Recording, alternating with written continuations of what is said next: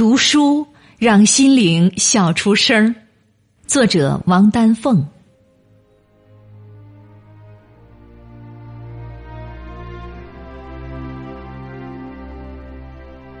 阿根廷作家博尔赫斯说：“我一直认为，天堂就是图书馆的样子。”我也赞同这个观点。书、图书馆、一颗沉浸书海的心灵，这三者在一起，大抵就是离天堂最近的了。也可以说是一个人走向完美的方向。湖北横店村脑瘫诗人余秀华，中学时身体变故使他口齿不清，不能上学，也不能正常行走。一个残疾人坚持十几年读书写诗，终于写出了“油菜花浩浩荡荡的开着，春天吐出了一群群蜜蜂”这样的诗句，并且正式出版了《摇摇晃晃的人间》和《月光落在左手上》两本诗集。当记者问他谁对你影响最深刻，余秀华说是。博尔赫斯，因为博尔赫斯，他找到了情绪的出口，发现了书中别有洞天，走进了书与诗的天堂。读书是检视自己的生活、审视自己的灵魂的过程，自己定义人生、修正人生。读书的时候，是心灵与自然最为无间的时刻。这种心灵状态是一种无形融合的状态，是一种自己热爱自己的生命景象。总会有一些人、一些话或者一本书，不经意间触动和启迪你的灵魂，点亮你的心灵，指引甚至决定你的命运。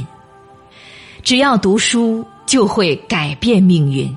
这种改变有时是有形的，有时是无形的。曾经我读到三毛的《撒哈拉的故事》，湖南文艺出版社出版的，一百六十五页，十三篇文章，十一点六万字。我用一整夜一气读完，淌了不少眼泪。读完了就发呆，怔怔的想。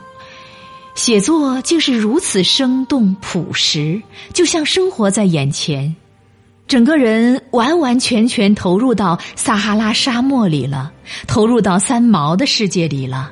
那种触手可及的善良情愫，那种质朴如姐妹般的生活日常，我仿佛看到了那十岁出嫁的娃娃新娘姑卡，仿佛看到了三毛的男子汉荷西。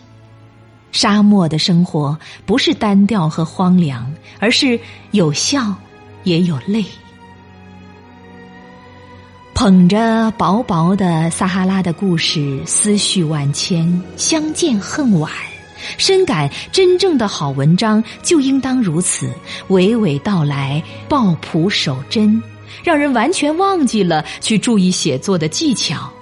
此后，每当杂念丛生时，心烦气躁时，只要翻读这本书，顿觉一股清凉扑面而来，消躁去烦。然后我就想，人要是不读书，会错过许多，错过很多结识高人智者的机会，错过很多聆听真知灼见的时刻。读书如阳光，照破黑暗，进入心灵，心灵在书香中笑出了声音。